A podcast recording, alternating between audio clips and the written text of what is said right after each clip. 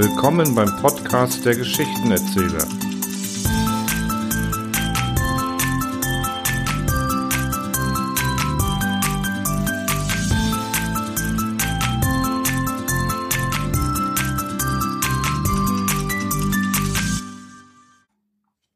Das nächste Abenteuer unserer beiden Freunde Truhl und Klapautius.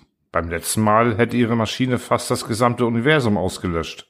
Übrig blieb unsere heutige Welt, wie wir sie kennen, und ganz viel nichts dazwischen. Was haben die beiden Konstrukteure dieses Mal ausgeheckt? Wird es ein Entrinnen geben? Wird die Welt ein zweites Mal davonkommen? Das werden wir wohl nur erfahren, wenn wir uns die Geschichte anhören. Von daher viel Spaß beim Hören, wünscht euer Geschichtenerzähler. Stanislav Lem, Truls Maschine. Trul, der Konstrukteur, baute einmal eine achtgeschossige, vernunftbegabte Maschine die er, als er mit der wichtigen Arbeit fertig war, zuerst mit weißem Lack bestrich, dann malte er die Ecken lila an, betrachtete sie von fern und fügte vorn noch ein kleines Muster hinzu. Dort aber, wo man sich ihre Stirn zu denken hatte, gab er ihr einen kleinen apfelsinenfarbenen Tupfer und stellte, äußerst mit sich selbst zufrieden und leise vor sich hin pfeifend, sozusagen aus reiner Routine, die sakramentale Frage, wie viel denn zwei plus zwei sei. Die Maschine lief an. Zuerst flammten ihre Lampen auf, die Leitungen funkelten, die Ströme rauschten gleich Wasserfällen, die Kopplungen summten, dann begannen die Spuren zu glühen, es schwirrte und rasselte, es dröhnte und hallte im ganzen Tal. So dass Truhl schließlich der Gedanke kam, er werde ihr einen besonderen Denkdämpfer anfertigen müssen. Die Maschine indes arbeitete weiter, als müsste sie das schwierigste Problem im ganzen Kosmos lösen.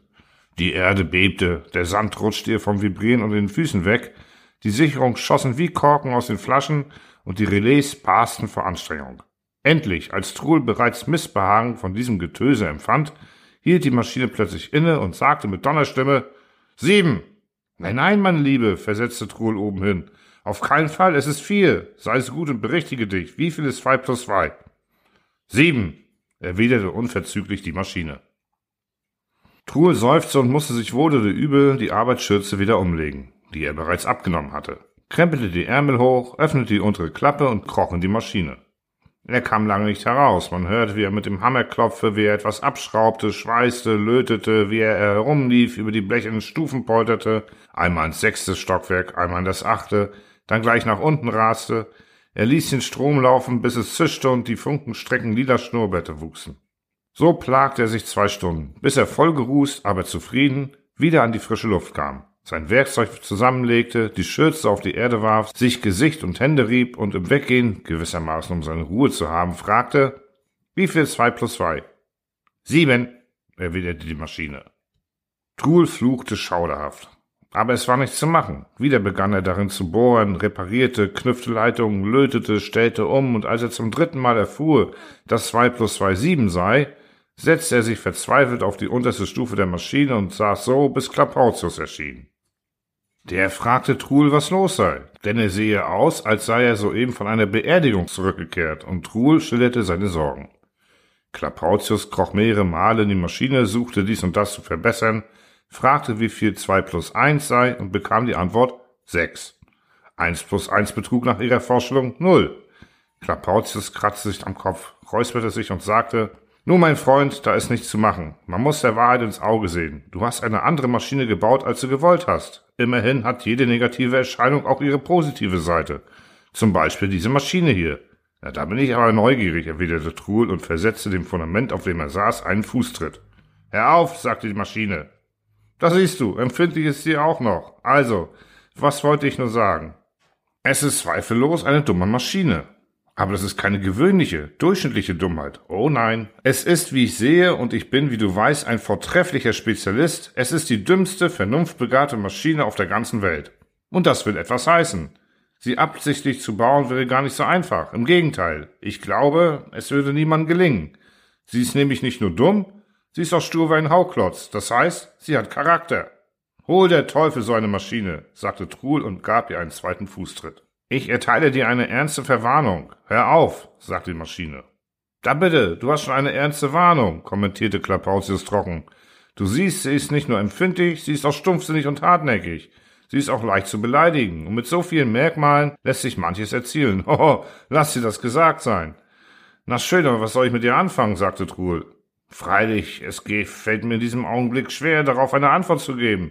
Aber zum Beispiel könntest du eine Ausstellung machen, mit Eintrittsgeld und mit Eintrittskarten, damit jeder, der Lust hat, sich die dümmste, vernunftbegabte Maschine auf der Welt ansehen kann. Wie viele Stockwerke hat sie denn? Acht? Ich bitte dich, solch einen Idioten hat bisher niemand gesehen. Diese Ausstellung wird dir nicht nur die Kosten ersetzen, sondern auch, lass mich zufrieden, ich mache Ausstellungen nicht mit, entgegnete Truhl, stand auf und da er sich nicht bändigen konnte, versetzte er der Maschine noch einen Fußtritt. Ich erteile dir die dritte ernsthafte Warnung, sagte die Maschine. Ich will nicht weiterrechnen, ich verweigere die Antwort auf Fragen aus dem Bereich der Mathematik.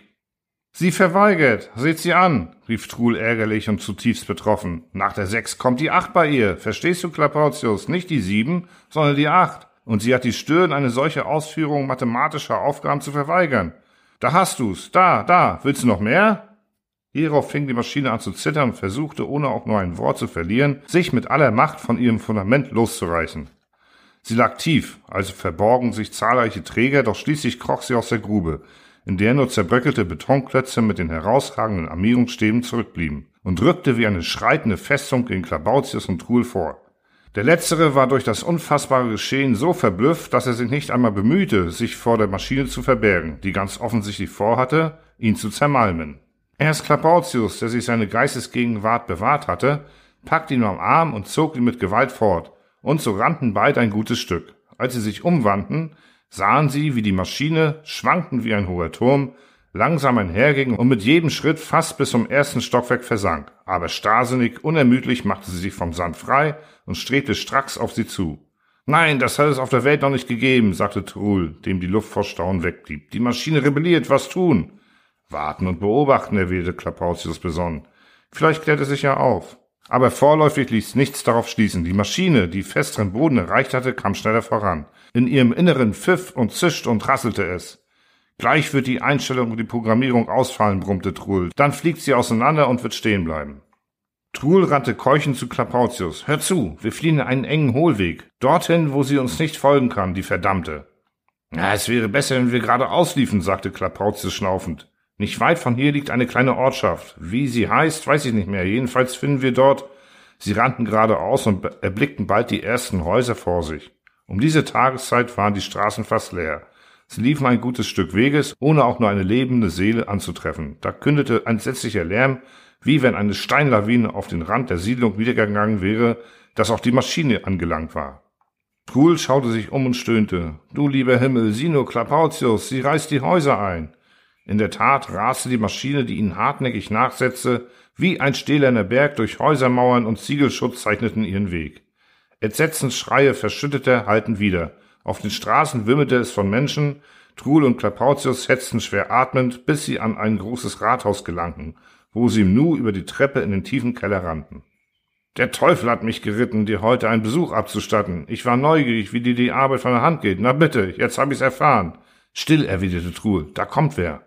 In der Tat öffnete sich die Tür des Gewölbes und der Bürgermeister mit einigen Ratsherren kam herein. Truhl schämte sich darzulegen, was die außergewöhnliche und zugleich schauderhafte Geschichte verursacht haben mochte, also kam ihm Klapautius zu Hilfe. Der Bürgermeister hörte ihm stumm zu. Plötzlich erbebten die Wände, die Erde schwankte, und in den tief unten versteckten Keller hörte man durchdringendes Krachen einstürzender Mauern. Sie ist schon hier? rief Truhl. Ja, sagt der Bürgermeister, und sie fordert eure Auslieferung, da sie sonst die ganze Stadt zerstören wird. Ihr wollt es doch nicht etwa ausliefern? fragte Truhl. Wer von euch Truhl heißt, muss den Raum verlassen. Der andere kann bleiben. Seine Auslieferung ist uns nicht zur Bedingung gemacht worden. Habt Mitleid. Wir sind machtlos, sagt der Bürgermeister. Wenn du übrigens hier bleiben solltest, Truhl, müsstest du dich für den Schaden, den du der Stadt und ihren Einwohnern zugefügt hast, verantworten. Denn deinetwegen hat die Maschine 16 Häuser niedergerissen und viele Bürger unter ihren Ruinen begraben. Allein der Umstand, dass du dich im Angesicht des Todes befindest, gestattet es mir, dich freizulassen. Geh und komm nicht wieder. Warte, ich komme mit, rief Klapautius impulsiv. Du, sagte Truhl mit leiser Hoffnung in der Stimme. Nein, fügte er nach einer Weile hinzu. Bleib hier, es ist besser so. Warum solltest du ohne dich umkommen? Einfach verrückt, rief Klapautius energisch. Was denn? Warum sollten wir umkommen? Etwa durch diese eiserne Idioten? Ach was, das reicht nicht aus, um zwei hervorragende Konstrukteure von der Erdoberfläche wegzuwischen. Komm mal, lieber Truhl, nur Mut. Innerlich gefestigt rannte Truhl hinter Klapautius über die Treppen. Der Markt war leer. Inmitten von Staubwolken, aus denen die Skelette zerstörter Häuser ragten, stand die Maschine, dicke Dampfschwaden ausstoßend, höher als die Türme des Rathaus, über und über befleckt mit dem Ziegelblut der Mauern und mit weißem Pulver beschmiert. Gib Obacht, flüsterte Klapautius. Sie sieht uns nicht. Wir laufen die erste Gasse nach links, dann nach rechts und dann geradeaus. Dann nicht weit von hier beginnen die Berge. Dort verstecken wir uns und denken uns etwas aus, damit ihr ein für alle Mal die Lust vergeht. Auf und davon, rief er, denn im selben Augenblick hat die Maschine sie bemerkt und lief ihnen hintendrein, dass die Fundamente zitterten. Diesen Hohlweg kenne ich, rief Klapautius plötzlich. Das ist das Bett eines ausgetrockneten Baches, das in der Tiefe der Felsen führt, wo es zahlreiche Höhlen gibt. Schneller, sie wird gleich stehen bleiben.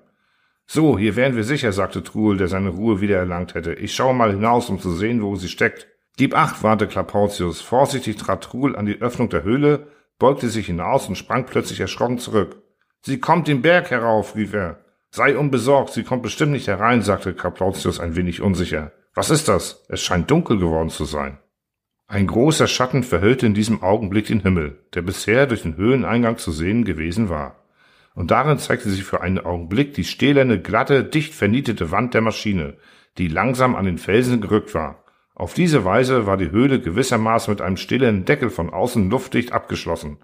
Gefangen sind wir, flüsterte Truhl, und seine Stimme zitterte umso mehr, als völlige Dunkelheit eingetreten war.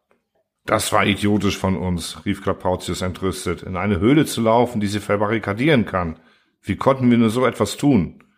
Was meinst du wohl, was sie plant? fragte Truhl nach längerem Schweigen. Um sich auszurechnen, dass wir rauskommen wollen, braucht man keinen besonderen Verstand. Wieder herrschte Schweigen. Truhl ging in dem Dunkel auf Zehenspitzen, streckte die Hände vor in die Richtung, wo sich der Höhlenausgang befand, und tastete den Felsen ab, bis er den glatten Stahl berührte, der warm war, als ob er von innen beheizt wäre. Ich fühle dich, Truhl, donnerte die eiserne Stimme in den verschlossenen Raum. Truhl wich zurück, setzte sich auf einen Felsblock neben den Freund, und so saßen sie eine Weile still, ohne sich zu rühren. Schließlich flüsterte Klapautius, hier können wir durch Sitzen nichts erreichen. Es geht nicht anders, ich will versuchen, mit ihr zu verhandeln. Hallo, hörst du uns? Ich höre, erwiderte die Maschine. Hör zu, ich möchte mich bei dir entschuldigen. Weißt du, es ist ein kleines Missverständnis zwischen uns entstanden. Aber es ist doch im Grunde eine Kleinigkeit. Truhl hatte gar nicht die Absicht. Truhl werde ich vernichten, sagt die Maschine. Zuvor hat er mir aber eine Frage zu beantworten. Wie viel zwei plus zwei ist? Ach, das wird er dir beantworten. Und zwar so, dass du zufrieden sein wirst. Und sicherlich wirst du dich mit ihm vertragen, nicht wahr, Truhl? sagte beruhigend der Vermittler. Bestimmt, meinte der mit schwacher Stimme. Aha, so, so, sagte die Maschine. Wie viel ist dann zwei plus zwei? Wie, äh, das heißt sieben, sagte Truhl noch leiser. Haha, nicht vier, sondern sieben, was? Donnerte die Maschine. Siehst du, sieben, natürlich, sieben, es war schon immer sieben, bestätigte eifrig Klapautius. Wirst du uns jetzt hinauslassen? fragte er vorsichtig. Nein, Truhl soll noch einmal sagen, dass es ihm sehr leid tut, und dann noch, wie viel zwei plus zwei ist. Lässt du uns dann gehen, wenn ich es sage? fragte daraufhin Truhl. Ich weiß nicht, das will ich mir noch überlegen. Du hast mir keine Bedingung zu stellen. Sag, wie viel ist zwei plus zwei? Klapautius flüsterte ihm ins Ohr. Sie ist eine Idiotin, eine Idiotin. Streit dich nicht mit ihr. Ich flehe dich an. Ich lasse dich nicht heraus, wenn es mir nicht passt, erwiderte die Maschine. Du wirst mir sowieso sagen, wie viel zwei plus zwei ist. Truhl packte plötzlich die Wut. Oh, ich will es dir sagen. Du sollst es hören, rief er. Zwei plus zwei ist vier und zwei mal zwei ist auch vier. Und wenn du dich auf den Kopf stellst, wenn du die ganze Berge in Staub verwandelst, wenn du dich am Meer verschluckst, wenn du den Himmel aussäufst, hörst du? Zwei plus zwei ist vier. Truhl, du bist du verrückt geworden? Was redest du? Zwei plus zwei ist sieben. Ich bitte Sie, meine Dame, meine liebe Maschine. Sieben, sieben! rief Klapautius bemüht, den Freund zu übertönen. Stimmt nicht. Vier, nur vier. Vom Anfang bis zum Ende der Welt. Vier, brüllte Truhl, bis seine Stimme versagte. Plötzlich wurden die Felsen unter ihren Füßen von fieberhaften Schaudern erschüttert. Die Maschine rückte vom Höhleneingang ab, so dass graues Dämmerlicht hereinfiel, und gleichzeitig stieß sie einen durchdringenden Schrei aus. Das ist nicht wahr! Sieben! Gleich sagst du es, wenn ich dich packe! Nie werde ich es sagen, erwiderte Truhl, so als wäre ihm alles anerlei. Da brach ein Steinhagel über ihre Köpfe herein. Die Maschine begann mit ihrem achtstöckigen Leib ein ums andere Mal den Felshang wie ein Sturmbock zu bearbeiten und schlug sich selbst gegen den senkrechten Hang bis von den Felsen riesige Brocken absprangen und mit Getöse ins Tal rollten.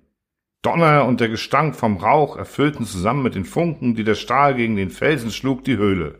Jedoch ließ sich Truls Stimme durch den höllischen Sturmlaute hin und wieder vernehmen. Unaufhörlich rief er, zwei plus zwei ist vier, vier. Clapautius versuchte ihm den Mund mit Gewalt zu stopfen, verstummte aber, denn er wurde heftig zurückgestoßen und setzte sich, wobei er den Kopf mit den Händen bedeckte. Die Maschine ließ in den höllischen Bemühungen nicht nach, und es hatte den Anschein, dass im nächsten Moment die Höhlendecke über den Gefangenen einstürzen, sie zermalmen und für ewig begraben würde. Doch als sie schon alle Hoffnung begraben hatten, als beißender Staub die Luft erfüllte, knirschte es plötzlich entsetzlich, ein Donnerschlag ertönte, dann heulte es in der Luft, die schwarze Wand, die die Öffnung verdeckte, verschwand wie vom Sturmwind weggeblasen, und eine Lawine riesiger Trümmer stürzte herab. Noch rollte das Echo der Donnerschläge durch das Tal, hallte von den Bergen wieder, als beide Freunde den Höhenausgang erreichten, sich halb hinauslehnten, die Maschine erblickten, die durch den selbst ausgelösten Felssturz zerschmettert und zermalmt dalag.